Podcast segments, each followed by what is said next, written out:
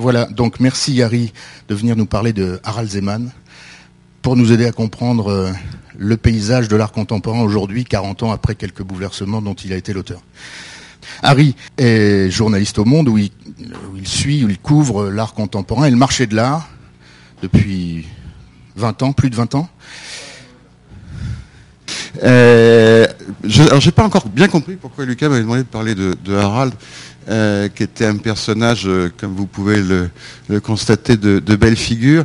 Je l'avais interviewé plusieurs fois, mais je me souviens d'une d'une fois à la Biennale de Venise, ça devait être celle de 1999. Euh, il avait créé une section d'artistes très très jeunes euh, qu'il avait appelé Dappertutto, euh, qui est, vous le savez bien sûr, une allusion à, la damnation de Faust. Euh, je lui avais demandé s'il se prenait pour Faust ou s'il se prenait pour le diable. Euh, je vous donnerai la réponse à la fin. En fait, je crois qu'il était un peu, les deux. C'est un Suisse qui est né en 33, qui est mort, en, en 2005, et entre les deux, il a inventé un nouveau métier qui est aujourd'hui plutôt à la mode, qu'on appelle le métier de curateur. On a, francisé le, terme anglais de curators. Euh, et euh, il avait fait des études normales, si j'ose dire, d'histoire de l'art, euh, et il avait pris en 61 la direction d'un musée suisse qu'on appelle la Kunsthalle de Berne. Il s'est tout de suite fait remarquer par les expositions un peu loufoques pour l'époque. Il faut se replacer. En 61, par exemple, en France, un musée n'avait pas le droit d'organiser une exposition d'un artiste vivant, une exposition d'un artiste euh, monographique d'un artiste vivant, parce que ça pouvait influencer la cote. Bon, euh, aujourd'hui, on s'est un peu libéré de ce genre de, de précautions, mais euh, on est dans ce contexte-là. Lui va aller tout de suite beaucoup plus loin, puisque je crois en 67, euh, il fait emballer son musée par Christo. Vous connaissez Jeanne-Claude et Christo, vous avez peut-être, les plus jeunes d'entre vous, vu l'emballage du Pont Neuf. Euh, C'était le premier monument public que euh, Jeanne-Claude et Christo pouvaient emballer. La Kunsthalle de Berne, c'est un vieux bâtiment, il n'est pas tout petit, euh, ça a été un travail qui a duré un an. Voilà. Et qui évidemment a beaucoup surpris les Bernois d'abord, euh, et puis la communauté artistique d'autre part, parce que ça s'était jamais vu. C'est pas ça qui l'a rendu célèbre. Ce qui l'a rendu célèbre, c'est en 1969, fait une exposition qui s'appelle Quand les attitudes deviennent formes. Là aussi, il faut se replacer dans le contexte. Aujourd'hui, ça paraît très banal, mais euh, à l'époque, quand on faisait une exposition, c'était généralement d'un artiste qu'on connaissait, euh, et si possible, de tableaux qui étaient déjà faits. Lui, c'est- il a fait le contraire. La moitié des artistes qu'il a exposés, il les connaissait pas un an avant. Il a voyagé un peu partout, et surtout vers les États-Unis à l'époque, euh, pour se rendre compte de ce que ça, de ce qui pouvait se passer. Euh, et les œuvres qu'il a exposées n'existaient pas au moment de, enfin une semaine avant l'ouverture. Elles ont été faites in situ. Euh, ça a été une exposition euh, qui a bouleversé là aussi les Bernois, au point que ça a été la dernière qu'il ait pu organiser à la Kunsthalle. Il est parti après, un peu volontaire mais un peu forcé aussi, tout simplement parce que c'était quelque chose qui était proprement scandaleux dans l'esprit de l'histoire de l'art de l'époque. Euh, voilà, ça donnait les choses comme ça. Euh, Aujourd'hui, encore une fois, on y est habitué. Euh, Dites-vous que c'était bien la première fois qu'on accrochait un artiste à l'extérieur d'un musée. Voilà. J'ajoute qu'il y a un jeune Français qui s'appelle Daniel Buren qui a commencé à faire parler lui à cette occasion, puisqu'il n'était pas invité, vu qu'il était inconnu, et ben, il s'est invité tout seul, et, et il a fait de l'affichage sauvage de, de ses rayures euh, en, ville à Berne, et s'il y a des Suisses parmi vous, vous savez que quelque chose que les Suisses détestent, c'est les sauvages, pour ne pas parler des affichages sauvages. Et donc Buren s'est fait incarcérer. Bon, ils l'ont libéré. Euh, voilà. C'est une expo qui est tellement mythique qu'elle vient d'être constituée, si certains d'entre vous sont allés à la Biennale de Venise cette année, euh, par un autre critique qui s'appelle Germano Celant, qui a refait une sorte d'hommage. Il a refait complètement l'exposition. Euh, ce qui est un peu particulier parce que, a priori, comme c'était des œuvres éphémères, vous voyez pas trop comment ça serait refaisable. Ben, il a réussi son coup, c'est plutôt euh, pas mal si vous avez, bravo, si vous avez l'occasion euh, de faire un saut à Venise. Maintenant, je crois que c'est malheureusement terminé. Voilà. Bon, il est viré ou il démissionne selon les selon les témoignages. Et Il faut bien qu'il s'occupe, ce brave garçon, parce que c'est quelque chose qui était une caractéristique chez les, critiques ou les curators aujourd'hui, c'est bien qu'ils sont totalement euh, en, développement constant. C'est-à-dire que c'est des gens qui ne s'arrêtent jamais, euh, qui voyagent tout le temps, euh, qui dorment peu, et qui passent leur temps soit à monter les expositions, soit à démonter les expositions, un peu partout dans le monde. quand Harald décide de quitter Berne, il monte sa propre société qui est une sorte de, fondation, association. Ça n'a jamais été très, très, très explicite. Euh, et qui est toujours dans le même but, c'est-à-dire aller chercher des artistes qu'on ne connaît pas, aller chercher euh, des lieux pour les exposer. Il organise la Documenta de Cassel de 1972. La Documenta, c'est une exposition quinquennale euh, qui avait été à l'origine créée comme une vitrine de l'Allemagne de, l'art contemporain en Allemagne de l'Ouest, à proximité de la frontière de l'Allemagne de l'Est. Donc il s'agissait vraiment de quelque chose d'assez politique. Euh, et en tout cas, comme elle se déroule tous les cinq ans, ils ont le temps de travailler sur euh, euh, en profondeur, si vous voulez. Et Harald Zeman va à cette occasion faire une démonstration de la puissance esthétique, mais pas seulement, de l'art qui se fait en Amérique. Aujourd'hui, là aussi, l'idée que l'art américain a été euh, prédominant dans la seconde partie du XXe siècle est devenue euh, banale. À l'époque, pas tant que ça. Hein. on, dit toujours Robert Rauschenberg a gagné le Grand Prix de la Biennale de Venise en 64. Ça marque le déplacement euh, de l'art de Paris à New York. C'est pas tout à fait exact. Enfin, si, il l'a gagné. Mais le déplacement, vraiment, va prendre plus de temps que, que cela. Et c'est vraiment au début des années 70 que l'art américain se développe et que surtout le marché de l'art se développe aux États-Unis. Euh, il y avait des galeries avant, mais elles commencent vraiment à gagner de l'argent au début des années 70. Euh, et ça, il va falloir que j'y revienne parce que malheureusement, Faust ou le diable, euh, c'était pas seulement un pur esprit et son activité a eu des, des conséquences artistiques certes, mais économiques aussi. Donc c'est l'irruption sur la scène européenne, l'irruption massive euh, des artistes américains. Euh, c'est aussi le moment où les Allemands, puisque dans la Cassel, euh, vont les découvrir, et en partie grâce à Zeman. Et les Allemands, à l'époque, c'est la plus grosse communauté de collectionneurs en Europe.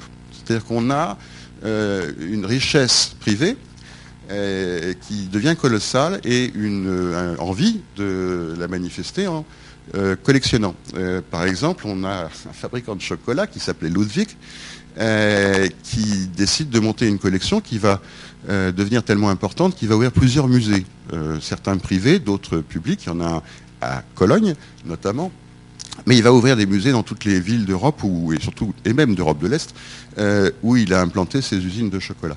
Ces musées, il faut les garnir, si j'ose dire, et il va les garnir essentiellement avec des artistes américains. tous les grands artistes du pop art sont représentés euh, dans les collections Ludwig. Euh, là où je dis que c'est une catastrophe pour notre beau pays, c'est que la même année 72, euh, à la demande du président de la République de l'époque, Georges Pompidou, on organise une grande rétrospective au Grand Palais qui s'appelle 72-72, 12 ans d'art contemporain en France, pour montrer à quel point nos artistes français sont grands, beaux et intéressants. Sauf que c'est un flop total quand on la compare en dehors du fait que les artistes eux-mêmes ne euh, sont pas très coopératifs. Certains vont aller décrocher l'étoile pour protester contre certaines mesures qu'avait pris le gouvernement d'alors. Euh, bon, c'est un flop total du point de vue du, regard critique qu'on a porté dessus. Euh, et la comparaison avec la biennale de Zeman va être en grande partie fatale au marché français, tout autant que l'avait été la victoire de Rauschenberg en 64. Alors, Zeman, c'est à ce moment-là vraiment qu'il va avoir un début de commencement euh, d'influence sur, euh, sur le marché. Alors que dans sa tête, à l'origine, c'est pas du tout ça. c'est juste un, passionné d'art qui veut montrer l'art de son temps. Bon. Mais euh, à force de promouvoir de manière purement intellectuelle l'art de son temps, bah, on finit par avoir une influence sur le marché de l'art de son temps, qu'on le veuille ou non. je pense qu'il y a chez Zeman vraiment une, vraie honnêteté au départ. son association, il l'avait il d'abord baptisé le musée des obsessions. C'est vraiment un obsessionnel. Euh, il, s'était implanté euh, chez lui dans un, très très grand bâtiment dans le Tessin, en Suisse italienne. et encore aujourd'hui, c'est un fonds d'archives qui, sur cette période, dépasse largement en, valeur intellectuelle ce que peut posséder par exemple la documentation de la bibliothèque Kandinsky au centre Pompidou. il avait accumulé comme ça une connaissance euh, des artistes de son temps qui étaient exceptionnels, d'autant plus exceptionnels que euh, c'était euh, c'était réellement un obsessionnel, lui. C'est-à-dire qu'il était parfaitement capable de prendre un avion pour aller voir en fin fond de banlieue, même parisienne, un, jeune artiste dont personne n'avait entendu parler, sauf quelqu'un qui lui avait dit, bah tiens, tu devrais aller voir ça. Il le faisait, il allait le voir, ça. Et ça marchait ou ça marchait pas, mais il a réussi à sortir des, des noms qui sont aujourd'hui évidemment célébrissimes. Puis d'autres totalement oubliés. Mais ça, par nature, cela on s'en occupe pas. il a euh, ensuite euh, enchaîné trois biennales. Euh, les biennales, bon, des expositions qui ont lieu tous les deux ans, qui sont une vitrine de l'art en train de se faire, mais aussi une vitrine des villes qui les accueillent. les retombées d'une manifestation comme une biennale, on les estime de 1 à 4, c'est-à-dire que pour un euro investi, on estime qu'il y aura 4 euros de récoltés en retombées euh, commerciales, en retombées hôtelières, en retombées. Euh, pour les villes, c'est un enjeu euh, très fort.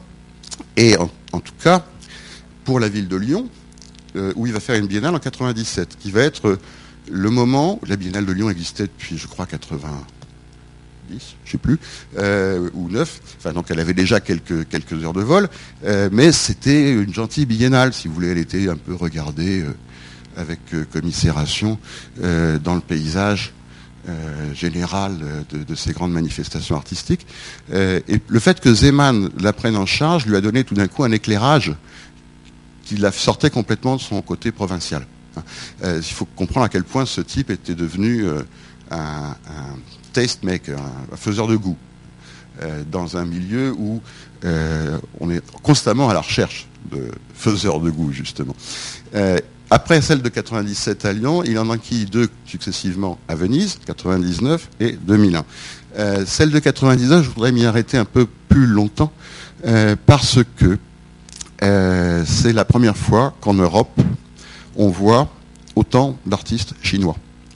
ça a été le début de la folie occidentale pour l'art contemporain chinois. Je parle de, Chine continentale. Hein parce que bah, il était toujours en quête, il était toujours en quête, et un jour qu'il était parti euh, en balade, encore dans une biennale, une biennale, je crois qu'il y en a à peu près 140 dans le monde en ce moment. Euh, celle-ci avait lieu à Gwangju, en Corée.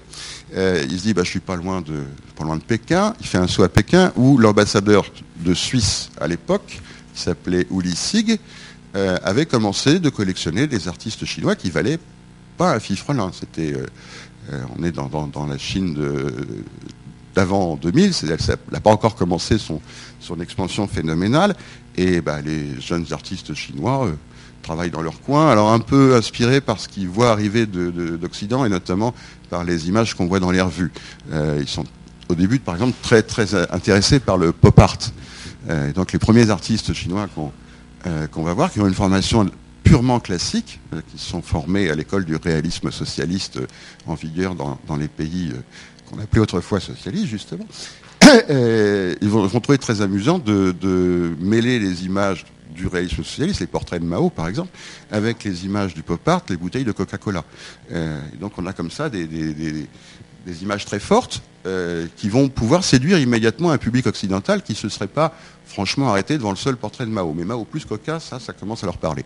Euh, et, le, ben Zeman, donc, va voir les collections de Sig, ça va l'intéresser, il va aller voir euh, les artistes dans leurs petits ateliers, aujourd'hui c'est plus des petits ateliers, euh, et il va en faire venir un, gros paquet à la Biennale de 99. Quand je dis un gros paquet, je crois que sur 110 artistes représentés à la Biennale, il va bien y avoir 11 ou 12 chinois, plus de 10%. C'était énorme et surtout c'était une découverte. On a vu qu'il se passait des choses euh, dans des pays dont on regardait traditionnellement, nous en Occident, pas la production artistique. Ce qui fait d'ailleurs qu'à la suite, on s'est mis à considérer différemment la production artistique des anciens euh, pays du bloc de l'Est.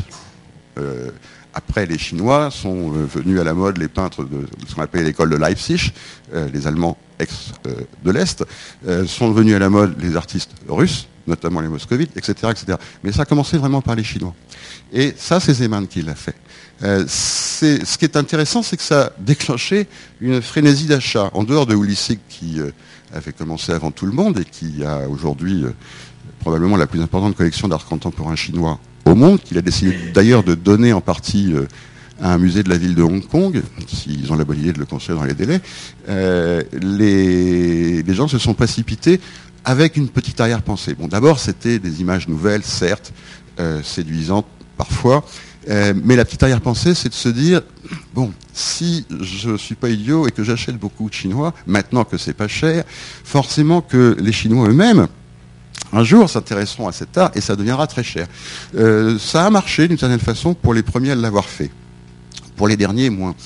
mais il y a eu une vague de spéculation. Les accidents de décoloration, vous voulez éviter ça alors, L'accident de décoloration, méfiez-vous, ça peut être dramatique. Anti-décoloration ultra. C'est prouvé. Regardez, leur pouvoir d'absorption des couleurs est incroyable. Leur micro-alvéole capture les couleurs si vite euh, à gauche, c'était pas le temps de se déposer sur vos vêtements. À gauche, c'est une peinture. À droite, c'est le propriétaire. Ça, c'est Uli Sig. Euh, enfin, c'est une sculpture, pardon. Il peint la même chose.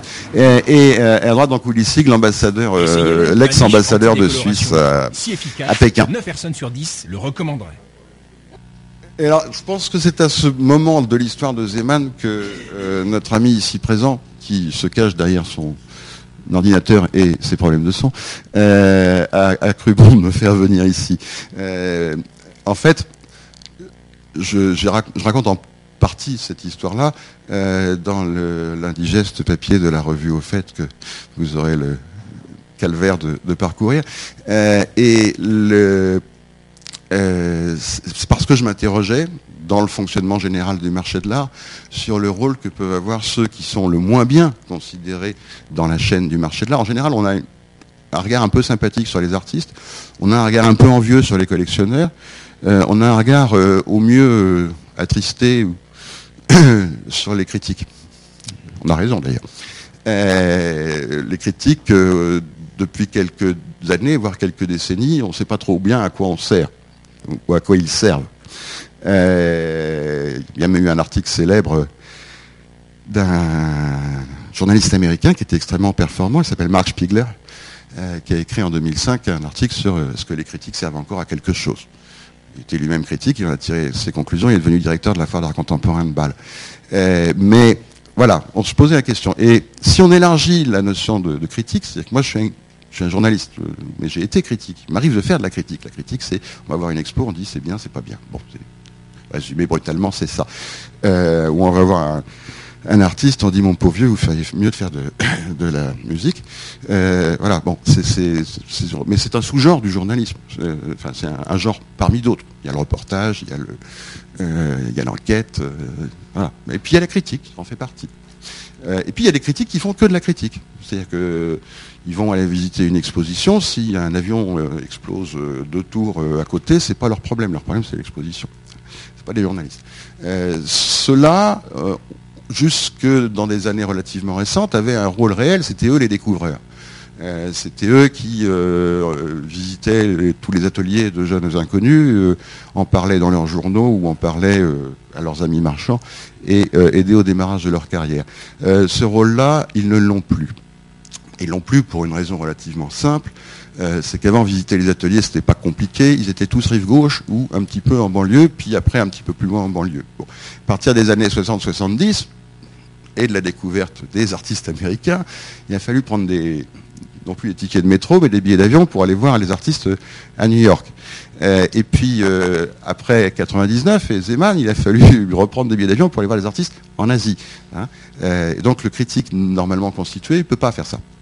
Hein, tout simplement par les moyens matériel, mais même physique. Je vous dis 140 biennales euh, par an dans le monde. Il euh, n'y a aucune bête ne peut dire euh, qu'il les a toutes vues dans l'année. Enfin, j'en connais une ou deux, mais c'est des vieilles bêtes.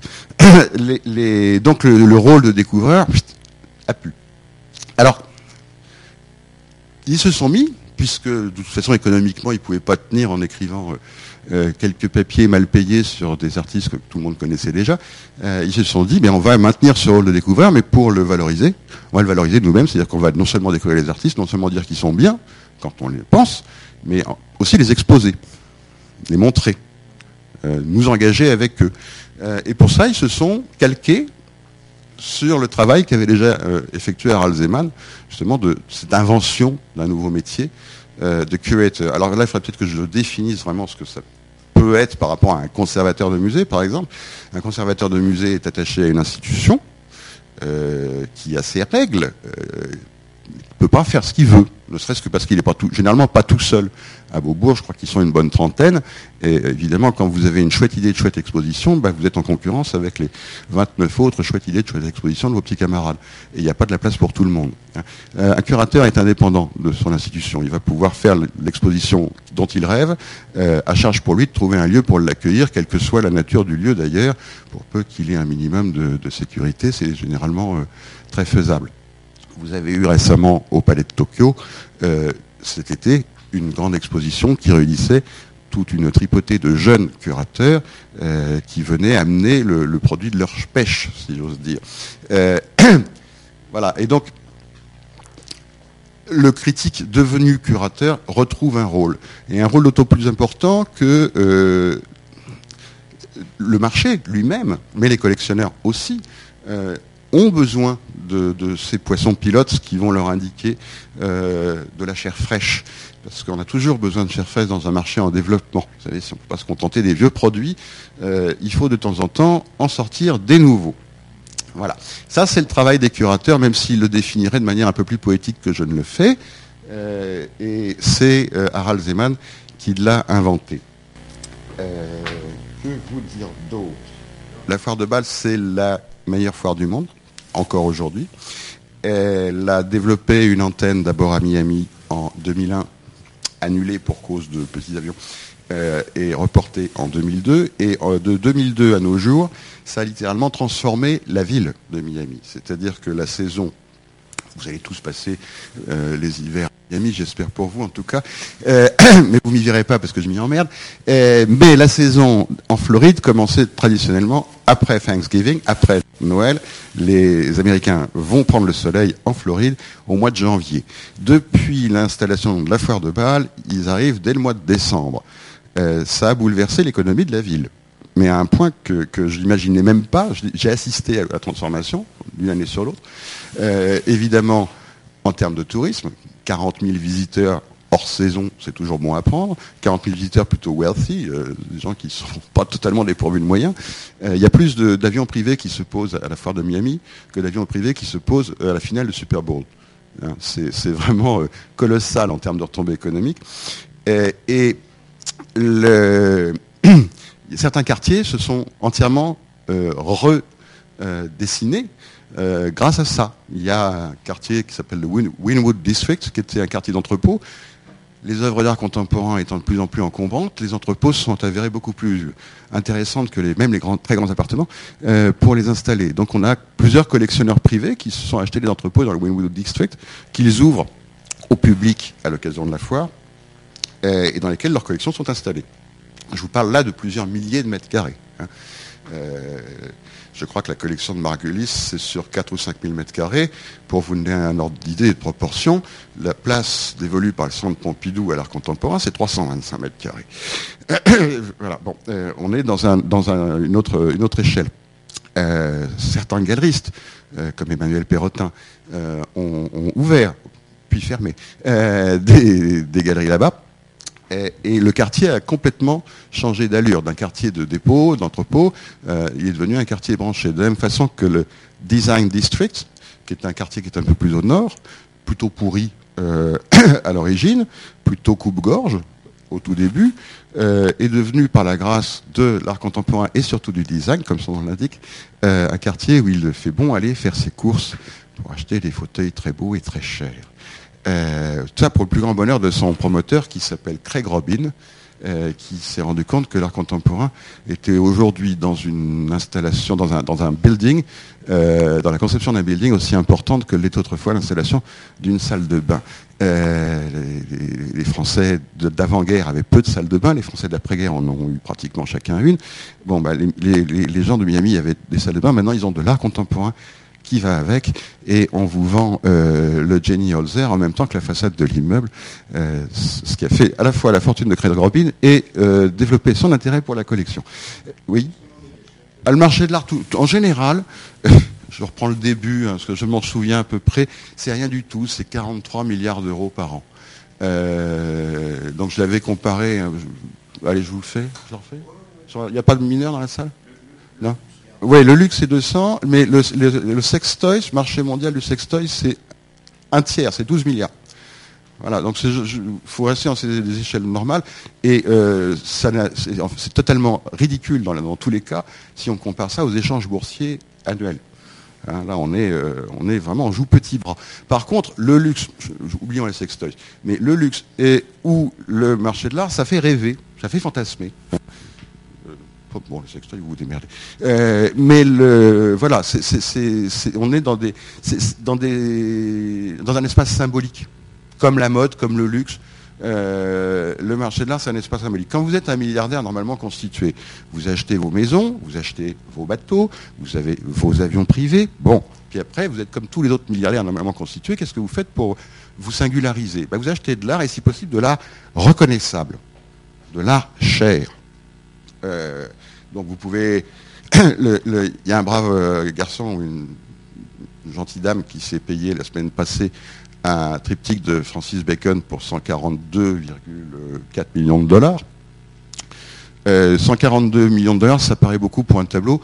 le Wall Street Journal a très justement ou très bêtement, selon les points de vue, comparé ça au salaire d'un joueur de baseball vedette de l'équipe des Dodgers, euh, qui, coûte ce prix-là pour 7 ans de contrat. Hein. Euh, donc, euh, par contre, on peut penser que si on paye un joueur de baseball ce prix-là, c'est qu'il peut rapporter de l'argent, alors que le Bacon à 142 millions, on ne va pas le revendre plus cher tout de suite. Il va falloir attendre un peu. mais par contre, il a une valeur symbolique. 142 millions, c'est pas grand-chose. Hein. Enfin, pour vous, pour vous et moi un peu, mais, mais pour les gens, il faut comprendre ce que les gens riches, ça veut dire pour comprendre ce que euh, le mot riche veut dire aujourd'hui, on a un, calcul qui est assez joliment fait par Don Thompson, qui est un économiste américain, qui a travaillé sur le marché de l'art, mais d'un point de vue d'économiste. Et il s'était demandé pourquoi un type euh, apparemment euh, pas fou, puisque c'est un gestionnaire de hedge fund s'appelle Steve Cohen, qui à l'époque n'avait pas les soucis avec l'impôt sur le revenu américain qu'il a aujourd'hui, ni avec... Bon, c'est autre chose. donc Steve Cohen venait d'acheter un requin, mort, rassurez-vous, euh, plongé dans du formol, qui est une œuvre de l'anglais Damien Hirst. Euh, il l'avait acheté, pensé Dom Thompson, pour 12 euh, millions de dollars. et le, en fait, c'est plutôt plus près de 8, mais bon, on ne sait pas très bien, c'était une transaction privée, on n'aura jamais le chiffre exact.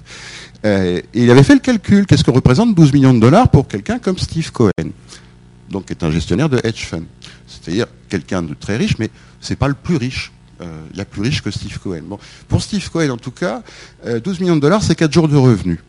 4 jours de revenus, c'est-à-dire il touche même pas à son capital. Hein. Euh, voilà. Donc il faut relativiser. s'il avait acheté le bacon, ce qu'il n'a pas fait puisqu'il était plutôt vendeur cette année pour payer ses amendes.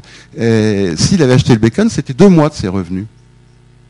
Alors deux mois de revenus, ça commence à faut, commence à réfléchir. Mais pour certains, c'est rien. Euh, et, puis, euh, et puis, imaginez le plaisir que vous aurez lorsque vous recevrez vos amis pour votre anniversaire dans votre villa de Miami et qu'ils disent Ah, merde, c'est toi qui l'as acheté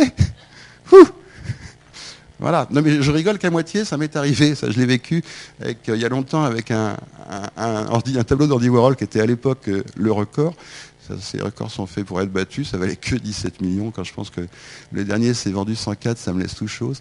on n'arrivait pas à savoir qui l'avait acheté. La maison de vente, c'était Sotheby's, faisait un blackout total. Et ça, ils font ça très bien. Et puis six mois après, ils me rappellent et ils me disent bon, maintenant, je peux te le dire, c'est Newhouse. Newhouse, c'est le propriétaire de Candy Nast, le groupe éditorial de, presse. Euh, c'est New York. Je, m'en fous, moi, six mois après, qu'est-ce que tu veux que ça me fasse de savoir que c'est New York? Pourquoi tu me le dis que maintenant? Bah, il, voulait, il voulait que ça soit secret jusqu'à son anniversaire parce qu'il voulait faire la surprise à ses copains. Voilà. Ça, c'est une motivation d'achat. Vous voyez, quand on est milliardaire, il faut trouver des, des, raisons d'espérer hein, ou de s'occuper. Même quand. Alors voilà le, fameux requin euh, qui est une euh, qui est une chose assez exemplaire parce que euh, quand Damien a commencé à travailler avec des des, bestioles dans, dans le formol, il n'était pas aussi riche qu'il ne l'est devenu, il n'était pas aussi organisé. à la grande époque de Damien Hirst, son atelier employait 120 personnes quand même. Et, la première version du requin n'était pas tout à fait bien formulée. Euh, j'ajoute qu'il avait fait également une vache et un veau coupés en deux dans le sens de la longueur. On passe entre les deux, c'est assez chouette. sauf qu'à la Biennale de Venise, justement, où il avait été exposé la première fois, ça fuyait. Ça on en garde tous un souvenir ému de Damien Bon. Alors donc là, pour l'occasion, c'est un pêcheur australien qui avait pêché le requin d'origine et qui a été commissionné à nouveau pour repêcher un autre requin qui a remplacé celui qui était tout pourri euh, pour, euh, pour que Steve Cohen puisse avoir un requin tout neuf. Euh, qu'il a immédiatement prêté d'ailleurs au, Metropolitan Museum of Art de, New York, l'équivalent new-yorkais du Louvre hein, quand même, euh, où il a été exposé pendant trois ans dans une salle avec des tableaux de marine, 19e, euh, une, pêche au requin, un requin bouffant un pêcheur, et puis il y avait le vrai requin au milieu, c'était très chouette. lui, a été découvert par un, garçon dont vous avez peut-être entendu parler, qui s'appelle Charles Saatchi. Saatchi a, eu longtemps une des premières agences publicitaires du monde. il avait notamment fait la pub pour l'élection de Margaret Thatcher. Euh, une pub célèbre parce que c'est un défilé de, chômeurs devant l'agence pour l'emploi en, Angleterre et, euh, le, slogan c'est euh, Labor doesn't work. c'est un, jeu de mots sur le parti travailliste que les travaillistes ont beaucoup apprécié. et, donc Sachi publicitaire était aussi collectionneur. Il a commencé par une collection des plus classiques. Il achetait du minimalisme américain. Cet art découvert dans les années 70 et montré notamment euh, par Zeman à, Cassel. Et puis au bout d'un moment, et un divorce, euh, il a décidé qu'il fallait qu'il s'intéresse aux artistes de son temps et il est allé chercher à la sortie de l'école.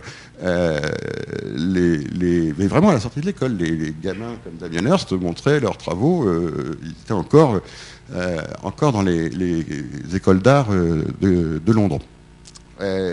et en bon publicitaire qu'il a été, il a acheté toute l'exposition, il l'a fait savoir. Alors les gens se sont dit au début, ben, oui, euh, c'est bien, bon, continue mon gars. Mais à force de, développer ce système et à force de le montrer, en organisant les expositions qui avaient une visée de scandaleuse, il fallait créer un scandale pour qu'on en parle. On a fait au moins deux. La première, qui s'appelait Sensation, euh, s'est faite à Londres en 97 et euh, il était entre autres exposé Damien certes, donc pas trop remuer les foules à l'époque, euh, mais aussi un, portrait de femme. Quand on s'approchait, on se rendait compte que la, la, touche, c'était pas une touche classique, c'était des petites mains d'enfants. Et le portrait, c'était le portrait de Mira. Mira Henley euh, est une dame qui s'est rendue célèbre en Grande-Bretagne dans les années 60 pour avoir assassiné sept ou huit gosses, je crois, euh, qui était encore en prison à l'époque où, le portrait de Mira a été exposé. Évidemment, les familles des victimes ont été modérément contentes, l'ont fait savoir à la presse. Succès de scandale, visite euh, en augmentation euh, immédiate à la National Gallery of Art. Je crois que c'était à la... C'était où? Je sais plus. Enfin, c'est dans un, musée britannique tout à fait... non, c'était pas la Royal Academy. bon, succès public, les gens s'y intéressent. En 99, il remet ça, mais cette fois-ci à New York, au musée de Brooklyn, où il remontre une partie de ses collections, exposition Sensation aussi. Euh, sauf que là, euh, ce qui va faire scandale, c'est pas le portrait de Mira, les Américains, les assassins, ils ont les leurs, hein, c'est pas. Bon. Euh, non, c'est le, c'est un, une vierge qui s'appelle Holy Virgin Mary, la, Sainte Vierge Marie, mais elle est, elle est noire, Bon, ça arrive, hein, on en connaît en Pologne, et puis surtout son auteur, Chris Ophélie, est lui-même noir. Hein. donc on, a le droit de représenter, je pense, ces dieux comme on, comme on les sent. et puis elle aussi, elle est posée sur des bouses d'éléphants, mais ça, c'est bon, pourquoi pas, après tout, c'est pour plus con qu'un clou dans un mur. Euh, mais ce qui a un peu gêné le public américain, new-yorkais en tout cas, euh, c'est que le fond est constitué de, petites taches assez chouettes, et puis quand on se rapproche, on se rend compte que c'est des collages porno. Euh, mais vraiment porno. Hein. même moi, ça m'a fait tout drôle. et le, alors, si à moi, ça m'a fait tout drôle, je laisse imaginer ce qu'a pu penser la communauté catholique new-yorkaise, qui a assez mal réagi à la chose à commencer par le maire de New York, Rudy Giuliani, à l'époque, euh, qui était un gars plutôt euh, strict, hein, euh, et qui a commencé par annoncer qu'il allait supprimer la subvention que la ville versait au musée. Le musée s'est défendu au nom de l'amendement américain qui protège la liberté d'expression. Le a été obligé de faire marche arrière. Se sont passés d'autres péripéties, mais ça a fait à cette exposition une telle publicité que jusqu'à maintenant, c'est encore le, taux de visite le plus important d'une exposition du Brooklyn Museum depuis sa création au 19e siècle. Donc, on fait connaître ces artistes comme ça, grâce au scandale, et puis après, qu'est-ce qu'on fait? On les vend. Voilà. Alors, quand ils se vendent, bah, ils se vendent très cher, forcément, parce qu'ils sont devenus désirables. Le requin, par exemple. Puis quand ils ne se vendent pas, bah, on les reprend, puis on les donne à des musées. Ça aussi, c'est une bonne idée quand vous êtes collectionneur. Si vous avez euh, tout plein de, tableaux d'un jeune artiste et qu'un musée vous en prend un, surtout vous le prendre d'autant plus volontiers que vous lui donnez, euh, bah, euh, vous pourrez dire à, ceux qui pourraient être intéressés par l'achat d'un autre tableau, bah, vous pouvez y aller, mon vieux. Il y en a un au MoMA. Ah, bon, bah, si le MoMA l'a pris, c'est que c'est sérieux. Hein. Donc le musée, qui est a priori un endroit réservé à une pure pensée, une pure délectation esthétique, est aussi un moyen euh, d'augmenter la valeur vénale euh, de l'œuvre d'un artiste, d'où cette interdiction longtemps faite aux conservateurs français d'organiser l'exposition monographique d'artistes vivants. Voilà. Je voudrais juste terminer pour dire ce que, euh, quand tu lui demandé s'il se prenait pour Faust ou pour le diable, il m'a regardé avec un sourire diabolique, il m'a dit à votre avis? Bon, alors à mon avis, c'est qu'il se prenait vraiment pour les deux. Euh, mais alternativement. Euh, en 2008, je crois qu'il y a un, critique euh, britannique qui a publié la liste des œuvres de Damien Hirst qui étaient en stock dans, une de ces deux galeries, White Cube. Et, donc ça montrait à quel point il y avait beaucoup d'œuvres qui étaient invendues et donc que c'était pas si rare que ça. Et pour autant, la, vente que Damien Hirst a fait la, même année en court-circuitant euh, sa galerie a très bien marché. Et du coup, est-ce que ça, montre quelque chose au sujet de la rareté de, l'œuvre d'art? Est-ce que ça a encore une valeur aujourd'hui sur, sur le marché? Euh, Donc en 2008, effectivement, euh, à l'occasion de cette vente, qui est une première, puisque c'est la première fois qu'un artiste vivant décidait tout seul, comme un grand, non seulement de court-circuiter ses galeries, pas qu'une, euh, mais aussi de vendre directement en vente publique euh, la totalité d'une année et demie de production. Euh, le catalogue est comme ça.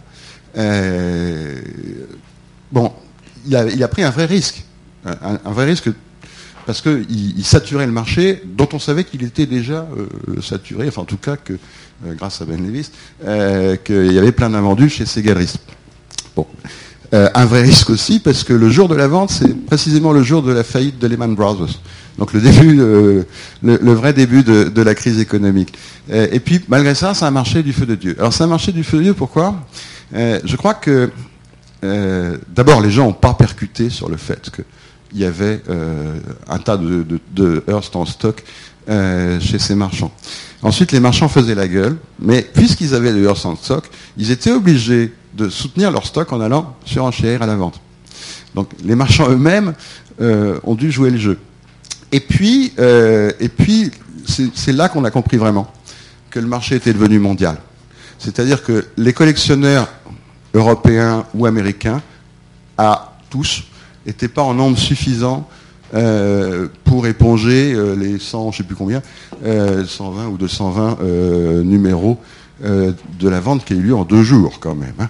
Euh, mais, mais sont arrivés sur ce marché des collectionneurs du Moyen-Orient, des collectionneurs d'Asie, de Chine notamment. vous savez qu'on on ne sait plus, on n'arrive plus à savoir combien il y a de musées qui se construisent actuellement en Chine. Je crois que mon dernier chiffre, ça devait être 17. Euh, les Émirats arabes unis euh, jouent euh, au querelle de clocher, si j'ose dire, ou de minaret, entre, notamment entre le Qatar et Abu Dhabi. le Qatar construit ses musées, Abu Dhabi projette de construire les siens. Bon, des musées, ils sont construits partout. Ils sont vides, il n'y a rien dedans. Euh, évidemment qu'il leur faut un Damien Hirst. Bon, un gros si possible. voilà. Euh, et puis il y a les particuliers. Parce que Damien Hirst, non c'est plus lui, euh, parce que Damien Hirst ou Jeff Koons ou des gens comme ça ont une qualité que Warhol avait compris avant eux. pour que votre œuvre soit populaire, il faut qu'elle soit reconnaissable. quand Warhol décide de sérigraphier une bouteille de Coca-Cola Mao Tse-tung ou euh, qui d'autre? Marilyn Monroe, euh, ce sont des images déjà qui sont connues dans le monde entier, avant même qu'elles soient sérigraphiées puis, euh, puis repeintes. Hein.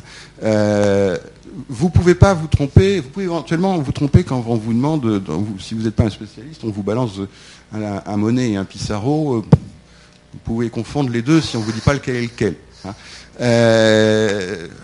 ouais, enfin, bon. Faites pas ça trop longtemps, sinon vous n'aurez pas votre diplôme avec moi. Euh, mais le, le Damien Hirst, le Kunz, le Hirst aussi. Euh, le, vrai, c'est celui en haut à gauche. Hein. Euh, les autres, c'est une partie de sa production. c'est immédiatement reconnaissable partout dans le monde. Donc, vos copains qui viennent vous voir, ils peuvent être historiens d'art, il y en a. Euh, ils peuvent être publicitaires, il y en a où ils peuvent être n'importe quoi, ils sauront que c'est un Damien Ah, t'as un Damien euh, Voilà, c'est. Il y a ça aussi. Pour, commenter des juste Harry, pour commenter des images de la Biennale de 97, c'est un peu compliqué. Parce qu'en réalité, le, les ressources euh, sur le web sont surtout ah, concerne surtout 69. Voilà, et le site de l'archive, le site des archives de la Biennale est, particulièrement mal foutu. Mais ça, c'est rigolo, par exemple, parce que c'est une tentative de Damien Hirst de, faire l'œuvre d'art la plus chère du monde. Donc, euh, je pense que c'est donc c'est un crâne, un vrai, euh, qui a été serti de diamants. Euh, qui sont des diamants de, synthèse artificielle, mais qui valent quand même un peu d'argent. Je crois que ça lui a coûté 20 millions de livres à fabriquer ce truc-là. et donc, il, en demandait 100. Ça lui a coûté 20. Euh, à l'époque, ça aurait été l'œuvre la plus chère euh, d'un artiste vivant si elle avait été réellement vendue sans. Alors, à un moment donné, c'était sur le marché, sur le marché, puis un jour on dit ah ça y est, il y a quelqu'un qui l'a acheté. Bon, ça y est. D'ailleurs, c'était l'artiste le, plus cher du monde. Non, non, non, non, pas vraiment. Parce qu'ils se sont mis à trois pour l'acheter. ils ont formé un consortium. Euh, et dans le consortium, il y a Damien Hirst. Juste, Harry, puisque on arrive à la fin, malheureusement, on n'a qu'une heure, et on voit bien que le sujet est très vaste et qu'on y est. Pour, rester dans Zeman. Tu veux que je revienne? Non, non, oui, je veux bien, oui, bien sûr.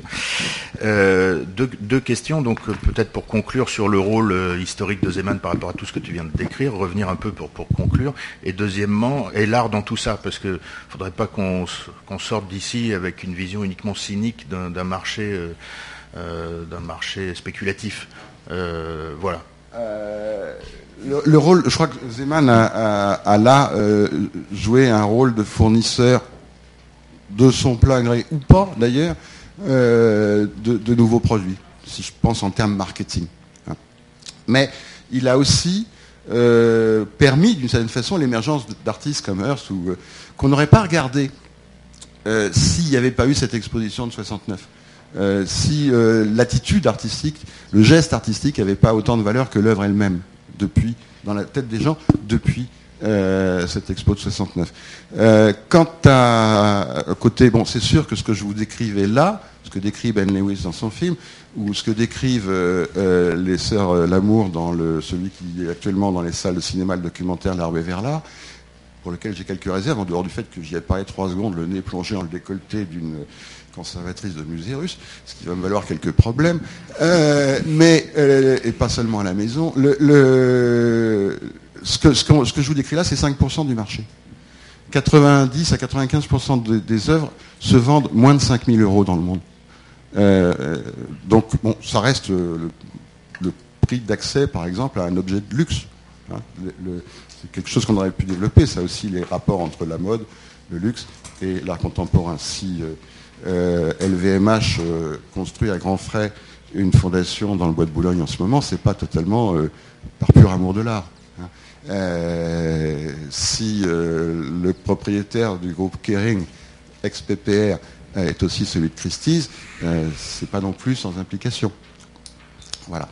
si les défilés de mode ont lieu de plus en plus volontiers dans des lieux d'art, c'est pas non plus par hasard. Hein. Voilà, ça c'est des, choses qu'il faudrait un jour peut-être creuser, revenir. Oui, oui, mais on, le fera. On le fera. On le fera. Oui, J'ai fait un papier dont j'étais très fier, qui s'appelait Art, Luxe et Modernité. Euh, cela dit, on court un danger là. Je parle de, l'art. Euh, c'est que ça, c'est Lorenzo Rudolph, un ancien directeur de la Foire de Bâle, qui me l'a dit.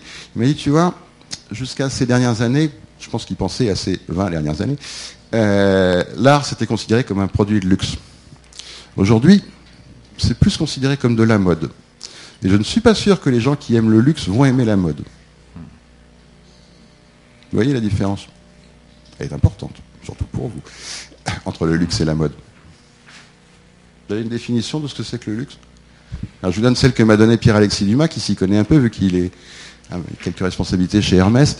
Il m'a dit le luxe, c'est ce qui se répare. Bon, merci, merci beaucoup, Harry.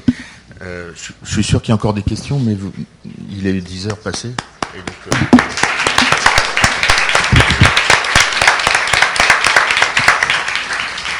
Donc la semaine prochaine, oui, cette, fois, la semaine prochaine, Nadia Boulanger.